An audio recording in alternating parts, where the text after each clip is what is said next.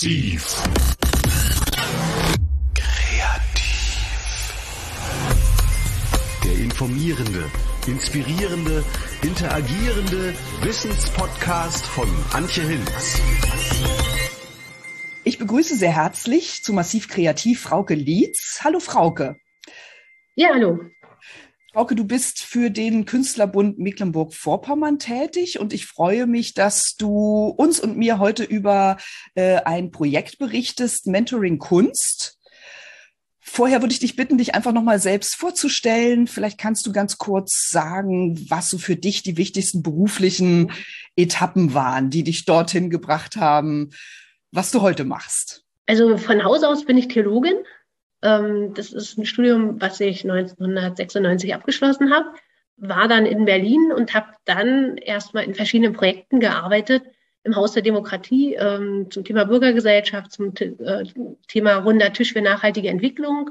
Und in der Zeit ist für mich eigentlich deutlich geworden, ich finde es spannend, in Projekten zu arbeiten.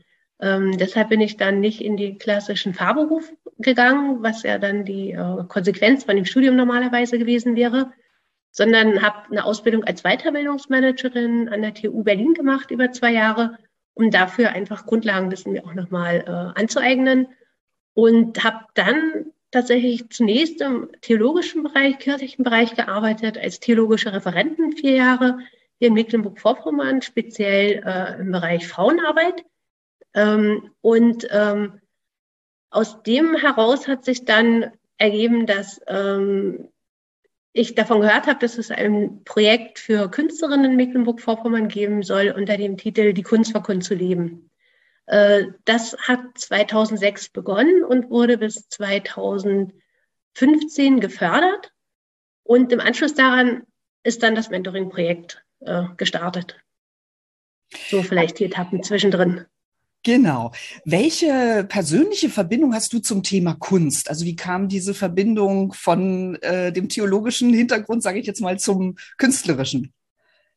Der hat ganz viel mit der DDR-Situation zu tun, weil Kirche zu DDR-Zeiten oftmals der Ort war, wo Künstlerinnen, Autorinnen ähm, eine Möglichkeit hatten, äh, Auftritte zu geben, zusätzlich zu den offiziellen äh, manchmal anstelle von, also die, die besonders kritisch waren, hatten dann zum Teil nur noch innerhalb von Kirche die Möglichkeit, Auftritte zu haben.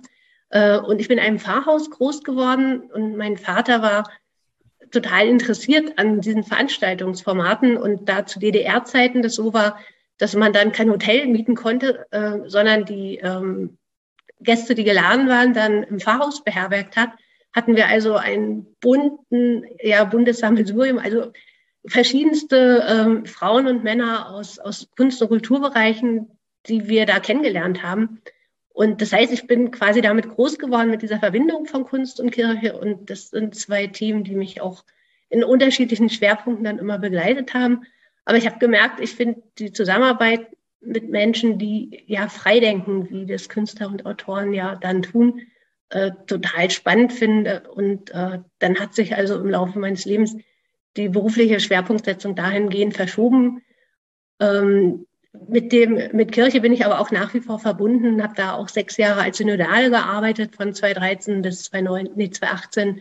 Also das, das sind diese beiden Themen, die ich in der Wechselwirkung spannend finde, weil es da immer äh, ja auch um Themen geht, die ähm, den Horizont erweitern und äh, Dimensionen mitbedenken, die, glaube ich, uns große Bögen ermöglichen im Alltag.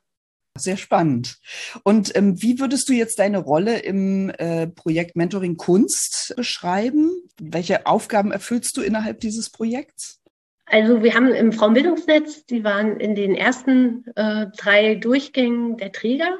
Und äh, da hatte ich das große Glück, dass die ähm, Projektleiterin von dem Kunstmentoring-Projekt in Rheinland-Pfalz sehr offenherzig war und mich wirklich gut eingeführt hat in Schwerpunkte, in Dinge, die zu beachten sind, ähm, so dass ich ja eigentlich eine eigene Mentorin quasi hatte, mit der ich das Projekt starten konnte.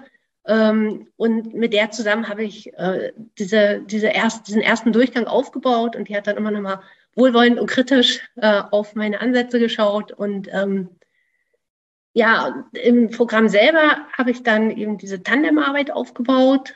Das heißt, dass jede Mentee aus dem Bereich der bildenden Kunst sich eine Mentorin aus dem Bereich der bildenden Kunst gesucht hat oder auch ein Mentor. Also die Mentees sind ausschließlich Frauen, die Mentoren können aber Frauen oder Männer sein. Ähm, und äh, das war von Anfang an auch so konzipiert, dass Autorinnen mit dabei sind. Ähm, und das, der zweite große Schwerpunkt war ein Fachprogramm, also wo bestimmte Themen, die individuell mit den Mentorinnen und Mentoren besprochen werden, aber auch nochmal von Fachexperten eingeführt und bearbeitet wurden. Und das Tolle für die Mentees war da auch, dass sie sozusagen, oder ist da, dass sie auch von ihren Erfahrungen, in unterschiedlichen Erfahrungen untereinander profitieren und lernen können. Ähm, und meine Aufgabe war also, diesen Ansatz zu entwickeln und ähm, Mentees zu finden, die sich auf das Projekt einlassen. Und da habe ich aber sehr profitiert auch von den Jahren aus der Kunst von Kunst zu leben, weil darüber hatte ich einfach erfahrene Künstlerinnen und Künstler an der Seite, die ihrerseits auch Leute angesprochen haben, also in ihren Bezugsrahmen. Also das ist ja immer, wenn so ein Projekt neu an den Start kommt, müssen es ja erstmal Leute irgendwie auch spannend finden. Und da habe ich wirklich tolle, tolle, ja, tollen Support gehabt durch äh, die Leute aus dem Vorprogramm, die dann zum großen Teil als Mentorinnen oder Mentoren dann auch mit dabei waren. Ja, und das andere ist natürlich, also diese, äh, das Ganze wurde entwickelt in enger Absprache auch ähm, mit dem Gleichstellungsbereich im Sozialministerium. Ähm, das, also auch die Richtlinien, die alle zu bedenken sind, dass es von Anfang an eben gut, ähm, ja, gut eingebunden werden konnte.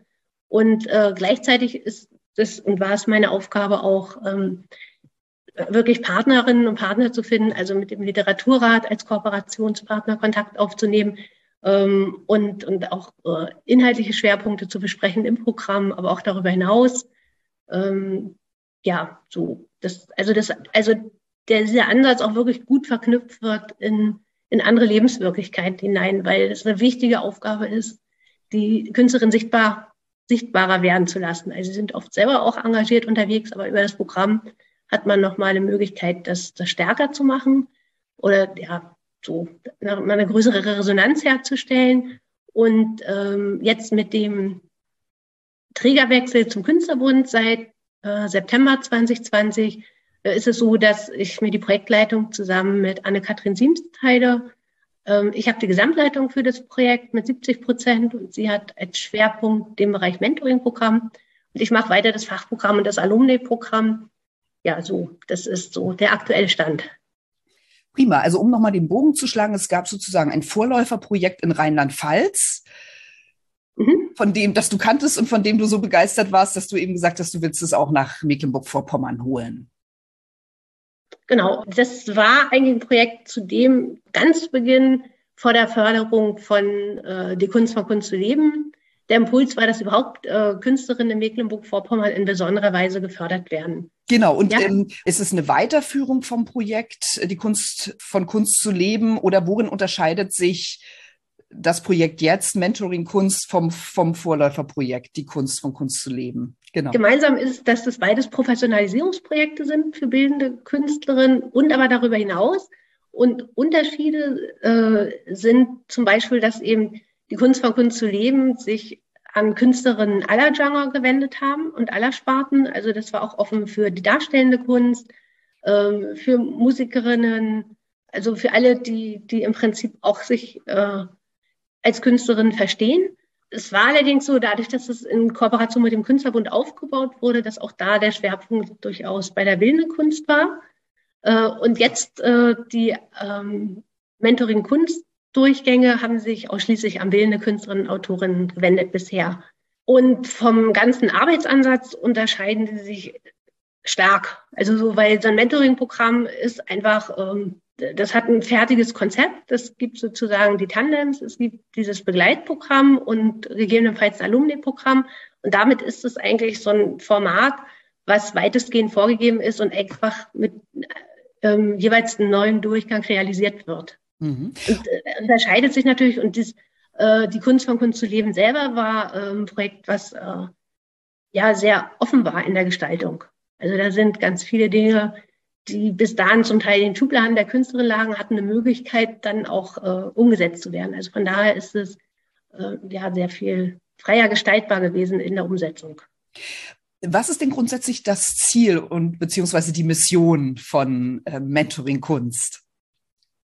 Äh, das Ziel ist wirklich, dass die Künstlerinnen gestärkt werden in ihrem Auftritt nach außen einerseits und andererseits aber für sich auch ihre künstlerische Position klarer äh, definieren, lernen. Mhm. Ähm, also das ist sozusagen der erste Kurs in jedem Durchgang. Da geht es tatsächlich um die eigene künstlerische, literarische Position, um klar zu oder klarer zu bekommen, warum bin ich Künstlerin oder Autorin, was sind äh, meine Beweggründe und wo will ich hin? Weil denn der zweite Schritt, wo es um Sichtbarwerden geht äh, und um stärkere Vernetzung äh, und natürlich um die Aneignung ganz viel Fachwissens, das so in dieser Form leider nach wie vor nicht an den Hochschulen und Universitäten vermittelt wird. Ähm, also so, so Grundkenntnisse, um wirklich auf dem Arbeitsmarkt ähm, im Bereich Literatur und Bereich Kunst äh, bestehen zu können, zu wissen, was sind die Spielregeln, was sind die Erfordernisse. Äh, und im Kern geht es darum, wirklich diese, diese Grundlagenkenntnisse zu vermitteln. So. Das heißt, es gibt verschiedene Module innerhalb dieses Programms die sich eben verschiedenen Themen widmen, wie du sagst. Also erstmal so eine Art ähm, Selbstreflexion, wer bin ich, wo liegen meine Ausdrucksmöglichkeiten äh, mhm. Und dann eben bezogen auf das Business, also wahrscheinlich Förderprogramme, ähm, soziale Absicherung. Vielleicht kannst du das noch ein bisschen genauer ausführen, was die Mentis da lernen bei euch. Also das ist tatsächlich der Schwerpunkt. Das ist auch äh, das gesamte Projekt äh, oder Programm ist im Kontext der Arbeitsmarktförderung ähm, angesiedelt. Und äh, das geht genau um die Dinge, die du jetzt gerade auch beschrieben hast. Also dass sie ähm, wissen, was für Abrechnungen alles im Blick sein muss, wie die Steuern ähm, gestaltet werden müssen oder also so ähm, dann eben aber auch äh, so Grundlagenkenntnisse fürs Management von Ausstellungen oder von Projekten. Ähm, und dann natürlich auch, was du sagst, wirklich nochmal Möglichkeiten. Ähm, also das eine ist zu gucken, wie in dem eigentlichen Kunstschaffen oder, oder im literarischen Arbeiten da die Prozesse auf dem Arbeitsmarkt sind. Deswegen führen wir ähm, zum Beispiel Exkursionen im Bereich Literatur durch, die dann auch äh, außerhalb von Mecklenburg-Vorpommern stattfinden. Und da wird wirklich die Bandbreite vorgestellt, wie, welche Möglichkeiten habe ich, mein literarisches Werk zu veröffentlichen. Und da geht es eben los, dass ähm, ganz klassisch ein Besuch im Verlag ist. Waren wir zum Beispiel im Surkamp Verlag, also dass man da wirklich mal von einer der Mitarbeiterinnen erfährt, wie funktioniert das eigentlich und an welchen Stellen sind Gestaltungsmöglichkeiten oder wo ist das einfach auch ein Regelwerk, ähm, wo die Chancen an manchen Stellen einfach objektiv schwierig sind und das aber mal nicht nur so in der Blackbox zu haben, sondern so einen Einblick in die Blackbox zu bekommen, was passiert da eigentlich, wenn ich mein Manuskript eingereicht habe und welche Chancen habe ich eigentlich, dass es dann auch letztlich, was ja das Optimum ist, auf dem Buchmarkt dann auch erscheint, äh, bis hin, dass Agenturen als neue Formate ähm, von, von Buchveröffentlichungen vorgestellt werden und immer dann mit ähm, Vertreterinnen oder Experten direkt aus dem Bereich ist sozusagen der eine Bereich und das in Entsprechung auch zum Kunstmarkt. Äh, da fahren wir zum Beispiel dann tatsächlich auch auf bundesweite Messen, um da äh, einen Eindruck zu bekommen, wie funktioniert es auf dem bundesweiten Kunstmarkt dann auch. Ähm, und sich auch ein Stück einordnen zu können mit seiner Arbeit, äh, auch bundesweite internationale Zwänge ist, glaube ich, jetzt sehr weit gegriffen, aber so, so ein eigenes Gefühl für den eigenen Ort in dem Gesamtgeschehen zu bekommen. Ja, genau. Und das andere, was du sagst, ist eben wirklich zu gucken, welche Möglichkeiten gibt es auch für Querfinanzierung, weil es in aller Regel gerade im Bereich Kunst und Literatur so ist, dass es nur den wenigsten möglich ist, wirklich ausschließlich von ihrer Kunst oder ihrer Literatur zu leben und da wirklich Möglichkeiten für Stipendien aufzuzeigen, äh, für ja, Ausschreibungen, für Wettbewerbe. Und da gibt es also auch wirklich einen, einen ganzen Kurstag für in jedem Bereich separat, wo, wo genau da diese, diese ja einfach Links zum Teil gezeigt werden. Also so einfach äh, die, die Bandbreite der Möglichkeiten aufgezeigt wird, die dann vielen doch nur äh, oft nur punktuell bekannt ist. Und dann aber auch Tipps zu geben, wie man sich professionell bewirbt, also wie man dann wirklich seine Bewerbungsmaterialien aufbereiten muss, dass man auch eine Chance hat, dann durch die Jury auch, auch wahrgenommen zu werden.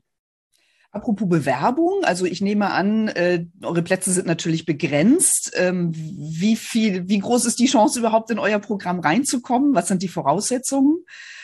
Da muss man sich wahrscheinlich auch dafür bewerben. Genau, das ist so tatsächlich. Ähm, also wir haben pro Durchgang ungefähr 12 bis 14 Mentees, die daran teilnehmen können. Ähm, das hat sie auch bewährt, so von der Größe. Ähm, und es ist so, dass äh, die Bewerbung dann einerseits in Richtung äh, auf die konkrete Lebenssituation angeschaut wird, äh, weil zentrale Voraussetzung ist, weil es eben eine Arbeitsmarktförderung ist, dass das äh, Künstlerinnen und Autorinnen sind, die das wirklich professionell und hauptberuflich machen wollen, von der Kunst oder Literatur zu leben. Äh, Im Bereich der Kunst ist es relativ äh, gut erkennbar, wenn Hochschulabschluss vorliegt, aber gerade auch in den beiden Bereichen eigentlich gibt es ja auch viele Autodidakten. Das heißt, es ähm, wird dann, also die Bewerbungsunterlagen werden dann auch von einer Jury eingesehen, die mit Fachexpertinnen und Experten besetzt ist, die dann wirklich prüfen, ob die, die Qualität der Arbeiten auch äh, professionellen Standards entspricht. Und das ist sozusagen, also einerseits muss eben erkennbar sein, dass es im, in dem konkreten Lebensfeld dann zentralen Stellenwert einnimmt, die Arbeit als Künstlerin oder Autorin. Und zum anderen eben wirklich, dass die, die künstlerische Qualität so ist, dass sie gängigen Standards entspricht. Das heißt, die Altersstruktur ist dann auch gemischt durchaus der Teilnehmerinnen. Ja, da haben wir tatsächlich, ähm, also ganz zu Beginn, als die Kunst von Kunst zu leben an den Start gebracht wurde, war eines der großen Kritikpunkte, die auch oft wieder benannt werden, dass viele Ausschreibungen oder Programme äh, für Künstlerinnen und Künstler bis 35 nur geht. Äh, das ist für männliche Künstler oft nicht ein so großes Problem, aber äh, gerade für die Frauen gibt es da eine, einfach durch die, die Zeit, die sie dann doch oft mit den Kindern auch verbringen, sind bestimmte Freiräume eigentlich dann erst ab Mitte 30 wieder gegeben. Mhm. Äh, und von daher war das ein Anliegen von uns sowohl schon bei der Kunst von Kunst zu leben, als auch jetzt bei diesem Programm, äh, dass es sich zwar im Kern schon um Absolventinnen aus Kunsthochschulen oder äh, an, an junge Frauen richtet, aber wir haben gesagt, wenn das sozusagen in der Lebensphase eine Neuorientierung gibt, die eben in Richtung Kunst oder Literatur geht, ist es dann auch möglich, in, in späteren Lebensphasen einzusteigen. Ähm, entscheidend ist eben tatsächlich die künstlerische Qualität. Also hatten wir unter den Autoren zum Beispiel eine, die äh, Mutter von fünf Kindern ist und dann so in den 50ern eingestiegen ist in das Projekt. Also das ist uns ein wichtiges Anliegen, dass das Alter kein Ausschlusskriterium ist. Wie zeitaufwendig ist das Ganze? Ist das sozusagen äh, tätigkeitsbegleitend oder müssen die Teilnehmerinnen Fulltime dafür investieren? Wie viel Zeit nimmt das ganze Projekt in Anspruch? Das ist schon so, dass das äh, also kein Fulltime-Projekt ist, aber durchaus äh, sehr zeitintensiv ist. Also das sagen wir inzwischen auch wirklich den Bewerberinnen, dass sie das für sich auch wirklich nochmal abklären, ob sie diesen zeitlichen Aufwand auch einbringen können. Also zum einen sind das ähm, also von uns vorgeschlagen bis zu fünf größeren Treffen mit den äh, Tandempartnerinnen und Tandempartnern, also die Mentoren. Und das jetzt in Zeiten des Zooms äh, ist es dann oft noch kleinteiliger, aber das ist sozusagen ein Schwerpunkt, wo er dann oft auch Vor- und Nacharbeiten mit dranhängen. Äh, und dann das Fachprogramm ist so im Durchschnitt über das Jahr eine Veranstaltung pro Monat. Ähm, Mentoring Kunstdurchgang gibt es dann ein gemeinsames Ausstellungsprojekt, also quasi nach dem Abschluss des jeweiligen Durchgangs, äh, verbunden auch mit der Erstellung einer, einer eigenen Broschüre oder eines kleinen Katalogs. Das ist auch was, was einfach einen großen zeitlichen Aufwand äh, parallel bedeutet. Also die Abstimmung, dann die Entscheidung, welche Bilder kommen in den Katalog, welche Bestandteile sollen noch als zusätzliche Text dazu. Also das sind ähm, so viele kleine Bausteine. Also neuerdings haben wir auch eine sogenannte Tea Time. Das ist so ein äh, Austauschformat zwischen den Mentorinnen und Mentees äh, einmal im Monat, ähm, wo jeweils ihre Arbeiten vorstellen. Also das äh, summiert sich einiges. Also macht Sinn, äh, den Rücken frei zu haben für, für noch eine zweite Beschäftigung eigentlich neben dem, was man sonst so tut. Inwiefern ähm, profitieren jetzt die Mentees von den Mentoren? Also ihr macht ja auch Eva Evaluierungen und fragt das ab sicherlich. Also kann man das so in Schlagworte fassen? Dass ähm, die Mentoren in der Literatur ihre Mentees mit zu Buchmessen zum Beispiel nehmen und die dann auch mit an begleiten. Also das sind so Dinge, die man sonst so nicht bekommt. Also und das ist auch in aller Regel so, dass wirklich die Kontakte auch weit über den eigentlichen Mentoring-Durchgang hinausgehen. Also das ist sozusagen so, ähm, man fragt ja sonst nicht so schnell mal jemanden, ob der einem in bestimmten Fragestellungen behilflich sein kann. Und da ist sozusagen eine Möglichkeit auch immer mal, wenn eine neue Bewerbung ansteht oder äh, dass man da nachfragen kann. Im Grunde also, so eine Vertrauensbasis, ähm, ne, auf einem kurzen Dienstweg, wie man so schön sagt, Dinge zu fragen, die man sich sonst so nicht traut. Genau, und dann vermitteln die natürlich wirklich ganz viele Hintergründe auch. Also auch ähm, jetzt im Bereich der bildenden Kunst, also dass so verschiedene äh, Formate vorgestellt werden oder auch eigene Erfahrungen bei Ausstellungsgestaltung ähm, da sind bis dahin, dass eben zum Teil Texte geschrieben werden, die dann, äh, also über die Arbeit der Mentee, die die Mentees dann weiter nutzen können. Also das kann auch so ganz konkrete Formen haben. Und was aber sehr schön ist, dass es keine Einbahnstraße ist, sondern es sind sowohl die Mentees als auch die Mentoren, Mentoren eben rückmelden, dass äh, auch auf der anderen Seite ganz wertvolle Impulse sind. Also ganz praktisch hat zum Beispiel eine Mentee für ihre Mentorin eine Website äh, erstellt. Oder es geht zum Teil auch, also im, eigentlichen künstlerischen Bereich, äh, dass da auch Ideen aufgegriffen werden. Also dass man da auch, auch sich gegenseitig anregt in der inhaltlichen Arbeit. Was für Mecklenburg-Vorpommern insgesamt ein ganz schöner Nebeneffekt ist, dass wirklich diese verschiedenen Generationen A voneinander wissen und B sich eben wirklich auch in die, die jeweilige gemeinsame Arbeit einbeziehen. Also gerade bei Ausstellungen ist es ja oft so, dass es Gemeinschaftsprojekte sind. Und da ist es jetzt ganz oft, dass äh, entweder die Mentees untereinander äh, sich anfragen, weil die jetzt voneinander wissen und auch eben wissen, wenn ich zu dem Thema was machen will, wen kann ich da anfragen, wer ist in dem Bereich unterwegs. Aber auch zwischen den Mentoren und Mentees, also dass da also auch nochmal unter den Generationen wirklich eine viel intensivere Zusammenarbeit stattfindet als ohne das Projekt. Wage ich zu behaupten. Also das, das haben wir jetzt nicht evaluiert, aber es ist so, wenn man da so draufschaut, scheint das eines der Ergebnisse zu sein. Ähm, und das Projekt wird jetzt wie finanziert? Also das ähm, Projekt, also auch schon die Kunst von Kunst zu leben, ist äh, Teil der Finanzierung aus, aus dem Bereich des ESF im Bereich Gleichstellung. Also Europäischer Sozialfonds ähm, über EU-Mittel. Genau. genau. Genau. Und dann aber im Prinzip zum Teil äh, über Ländermittel querfinanziert und auf jeden Fall über die Ministerien dann äh, ausgereicht. Und die Mentoren machen das rein ehrenamtlich? Also es gibt ja im Bereich der Gleichstellung mehrere Mentoring-Projekte. Ähm, einmal im Bereich der Wirtschaft, im Bereich der Verwaltung, in den Hochschulen, an den Universitäten.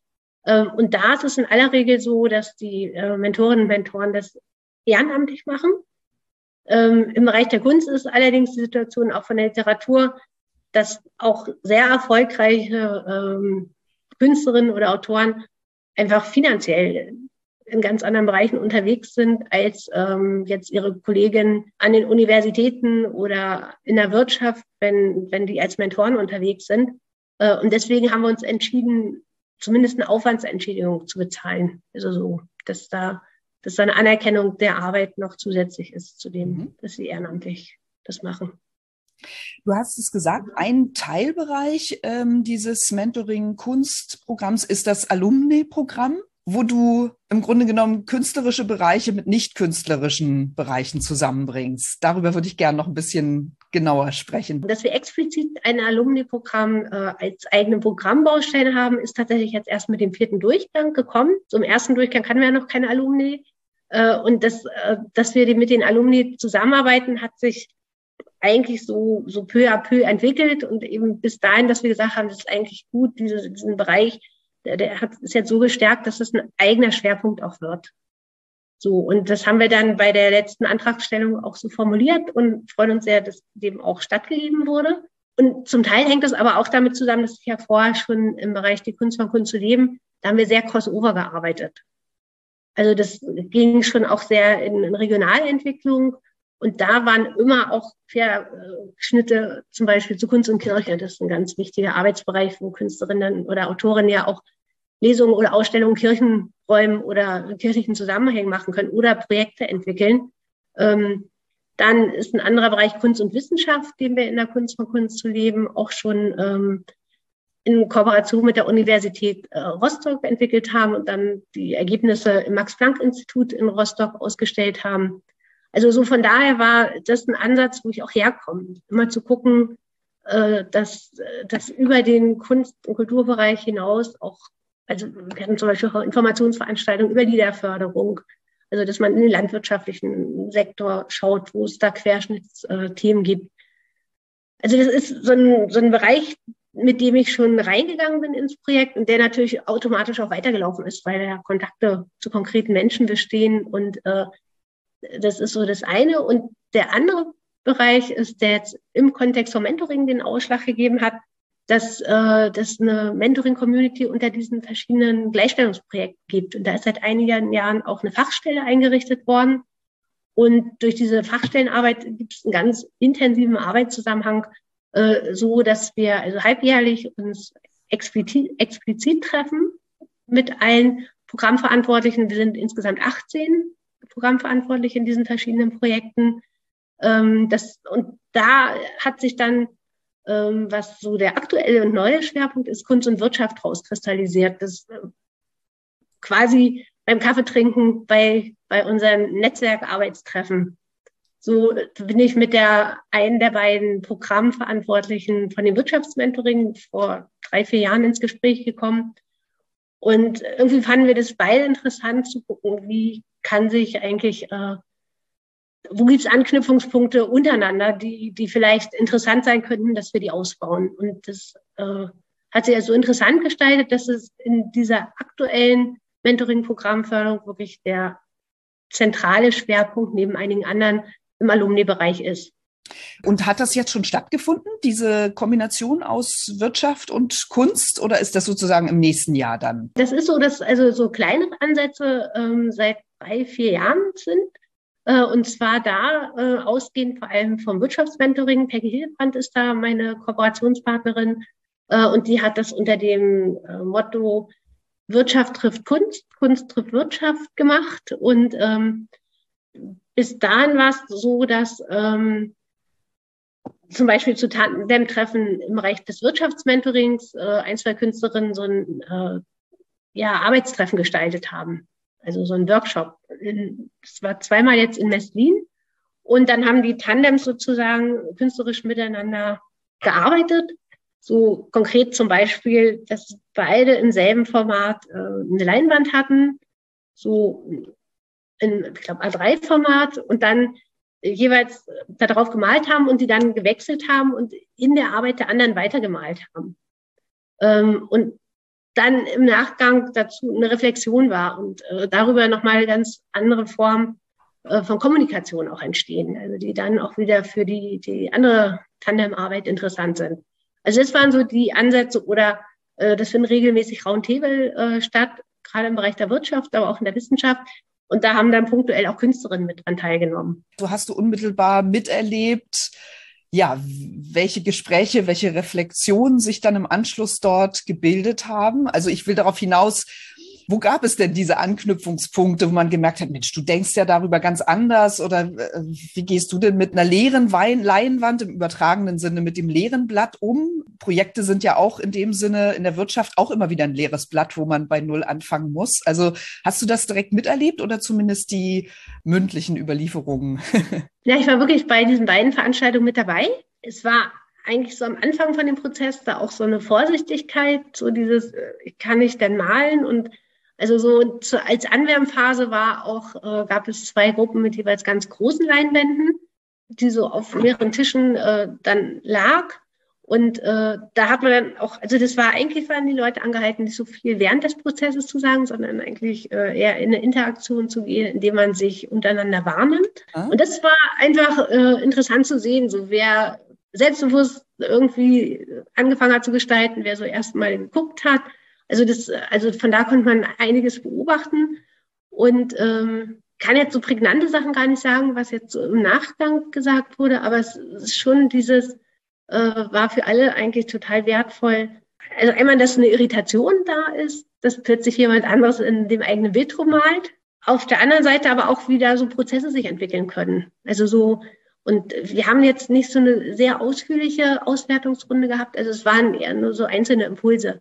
Aber ich denke, die einzelnen Tandems sind da sicher auch für sich noch im Nachgang intensiver ins Gespräch gekommen. So sich zu erleben und den anderen zu erleben, wie forsch geht jemand in Prozesse rein, wie klar setzt er Akzente und wie ist er aber auch in der Lage, sich zurückzunehmen, wenn die andere Person was einbringt. Also diese Interaktion, die wird nochmal viel anschaulicher deutlich als, als so im normalen äh, Tagesgeschäft.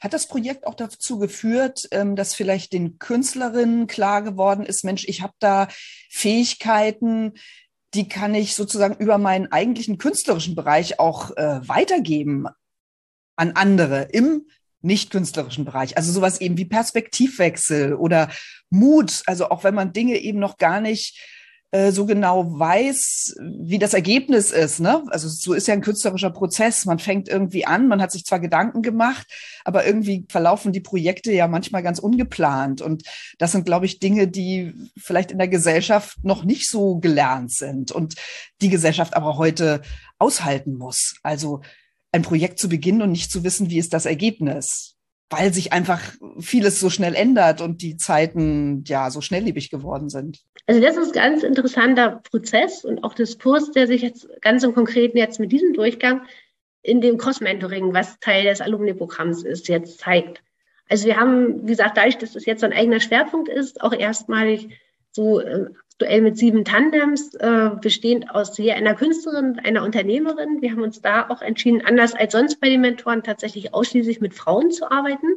Das war schon, diese Unterschiedlichkeit war eigentlich schon zu Beginn deutlich, also schon in den Vorabsprachen mit der Peggy Hildebrand aus dem Wirtschaftsmentoring, dass sie genau wissen wollte, so jetzt sag mal, was wir wann machen und was das Ergebnis ist. Und ich gesagt habe, äh, du, äh, das geht nicht, das, äh, da brauchen wir gar nicht anzufangen, da kann ich die Künstlerin irgendwie nicht zu bekommen.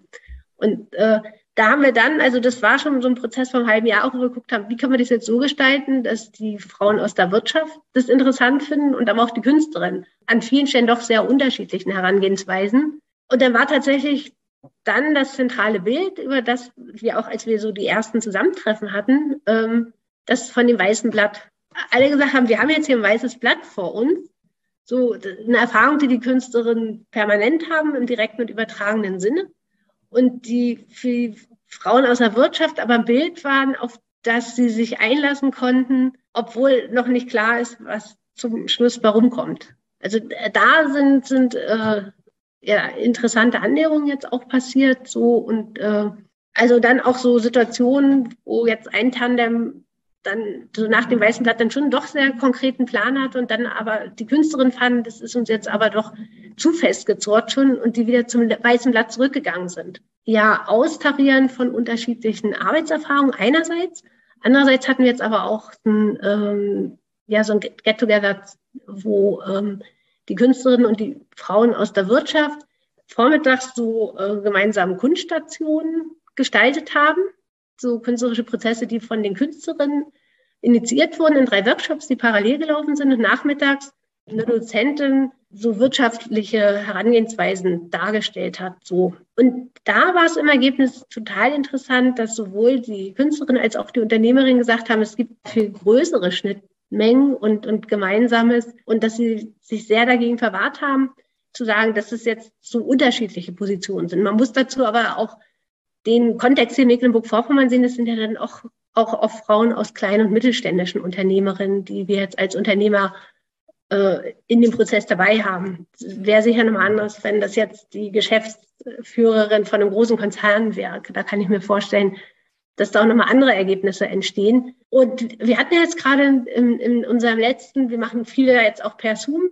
äh, und in unserer letzten digitalen äh, kleinen Runde ähm, auch seitens der Künstlerin doch ein großes Selbstbewusstsein, gerade in die Richtung, wie du das gesagt hast, dass wir ja aktuell in Zeiten leben, in denen diese Stringenz, mit der über Jahre gearbeitet wurde und diese Planbarkeit massiv in Frage gestellt ist. Jetzt ja gerade wieder aktuell auch mit dem neuesten äh, Lockdown, den, der, der sich mehr und mehr äh, eher herausstellt und den, den ganzen Entscheidungen. Also dass ähm, doch ja mehr prozesshaft gearbeitet werden muss und mit vielen Unbekannten. Und da sehen sich die Künstlerinnen tatsächlich auch wirklich in, in einer, ja, als, also das, oder sehen das als gesellschaftliche Herausforderung, in diese Prozesse auch reinzugehen. Und da wirklich miteinander zu gucken, Formate auch zu entwickeln oder Vorgehensweisen zu entwickeln, äh, die, die da eine andere Gelassenheit geben, würde ich mal sagen, so vielleicht. Genau, das sind eigentlich Erfahrungswerte, auf die Künstler zurückgreifen können, ne? wo sie, mhm. wie du sagst, Gelassenheit ist ein sehr schönes Wort und auch wiederum wahrscheinlich anderen Mut zu machen, dass Fehler in solchen Prozessen auch ganz normal sind. Ne? Und dass man vielleicht äh, nicht mehr diesen, diese fünf Jahrespläne, die wir noch aus DDR-Zeiten kennen, äh, äh, aufstellt, mhm. sondern dass man diese kleinen Sprints hat und ein großes Projekt in viele kleine Abschnitte teilt, auch um sie überschaubarer zu machen. Ne? Also viele, mhm. glaube ich, sind deshalb so mutlos, weil diese äh, Herausforderungen heute so erdrückend groß sind. Und ich glaube, es bleibt nur der Weg, die in viele kleine Abschnitte zu unterteilen, um da nicht gleich von vornherein den Mut zu verlieren. Ne? Genau dieser Diskurs, der, der jetzt äh, als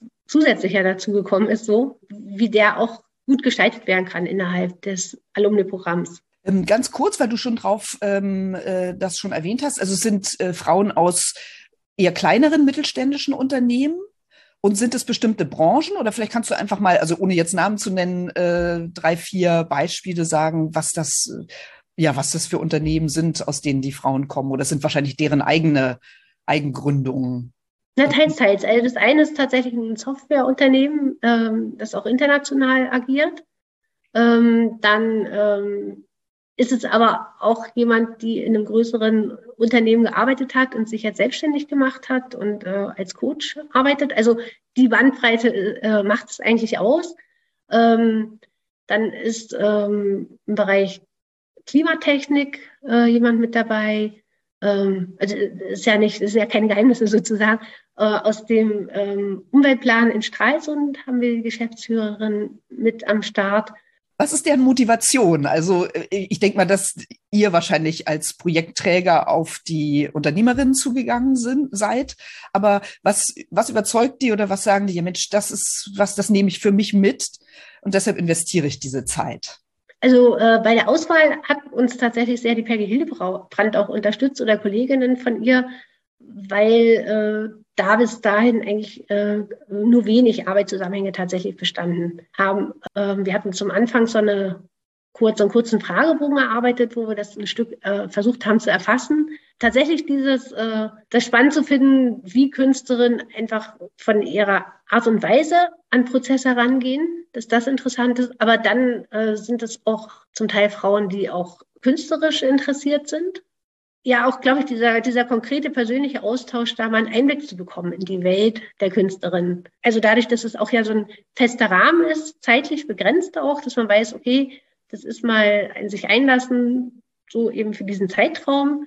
Und äh, dann kann ich auch wieder rausgehen. Ich glaube, das ist auch nochmal was. Also das schafft keine dauerhafte Ver Verpflichtung so. Ja, wahrnehmen können von, von Frauen, die ja quasi auch unternehmerisch tätig sind als Künstlerinnen, Autorinnen, aber eben in einem ganz anderen Bezugsrahmen. Und das, äh, ja, das, ich glaube, das Stück Neugier auch einfach zu sehen, wie, wie machen die das eigentlich und was sind deren Schwerpunkte und aber auch so äh, zum Teil ähm, zu schauen, inwiefern können auch von den Künstlerinnen Impulse in das eigene Unternehmen reingehen. Also das ist auch, glaube ich, ein ganz wichtiger Beweggrund bei vielen gewesen.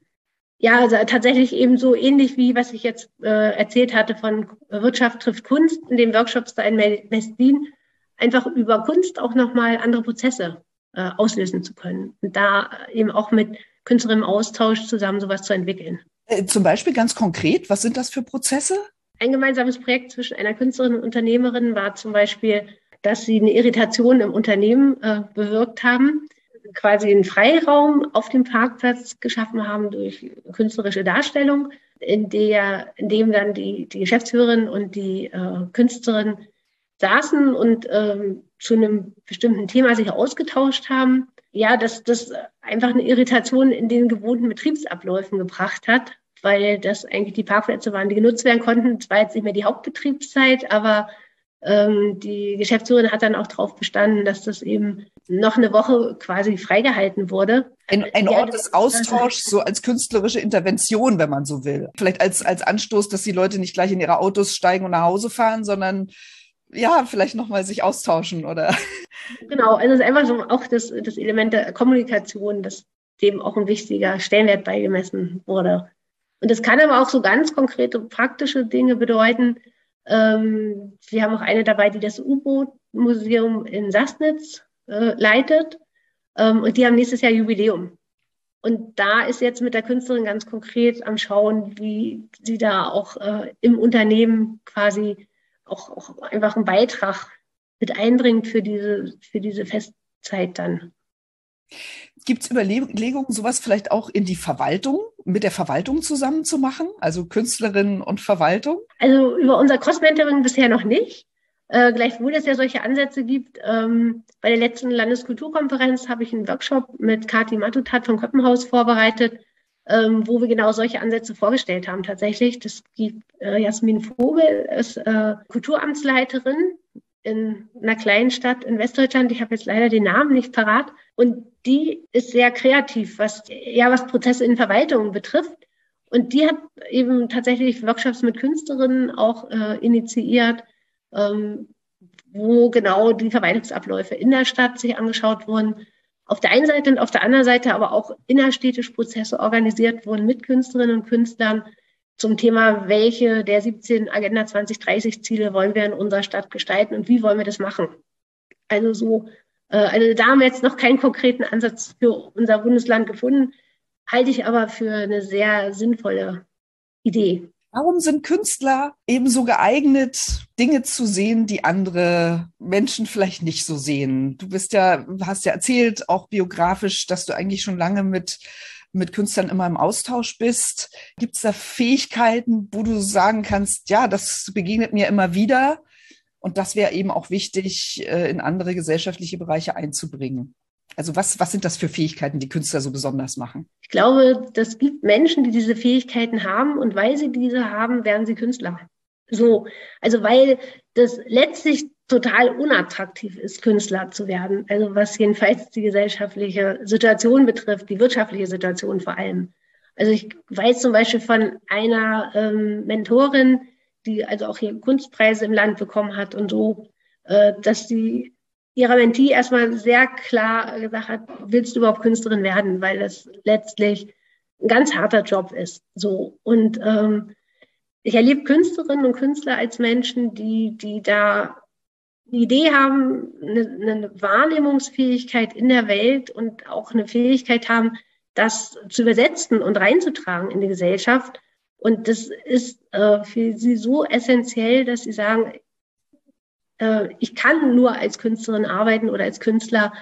Ähm, äh, ich habe für mich so ein Bild, das ist so, äh, so wie Fische, die im Wasser schwimmen müssen, bei all den Nachteilen, die das auch verglichen mit anderen Berufen in der Gesellschaft mit sich bringt. Weil wenn sie es nicht tun, sind sie wie ein Fisch am trockenen Ufer und haben einfach ihre Lebensvoraussetzungen nicht. Also ich glaube, das ist wirklich so eine innere Notwendigkeit, äh, das, was man selber befähigt ist wahrzunehmen, in, in eine äußere Gestalt zu bringen.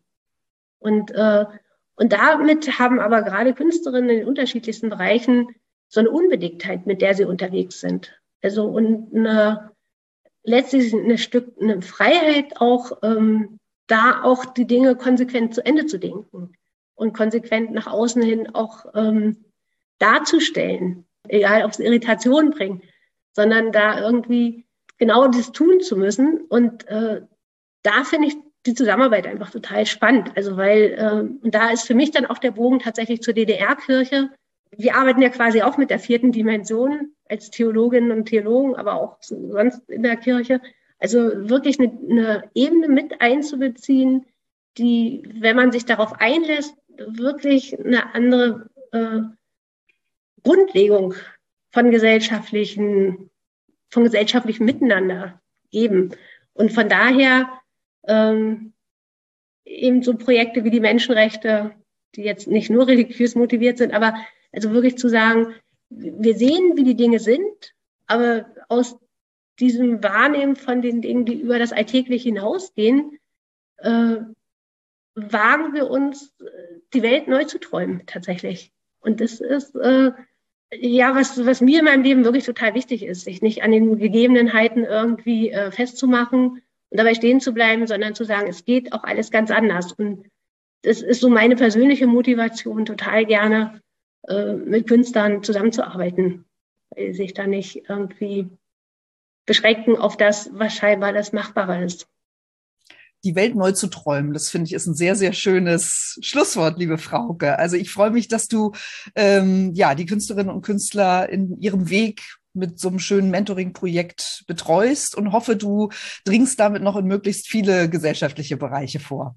Hab vielen Dank für dieses schöne Interview und weiterhin gutes Gelingen. Frauke Lietz war das. Vielen Dank. Ja, danke auch, dass ich die Möglichkeit hatte, von der Arbeit zu erzählen.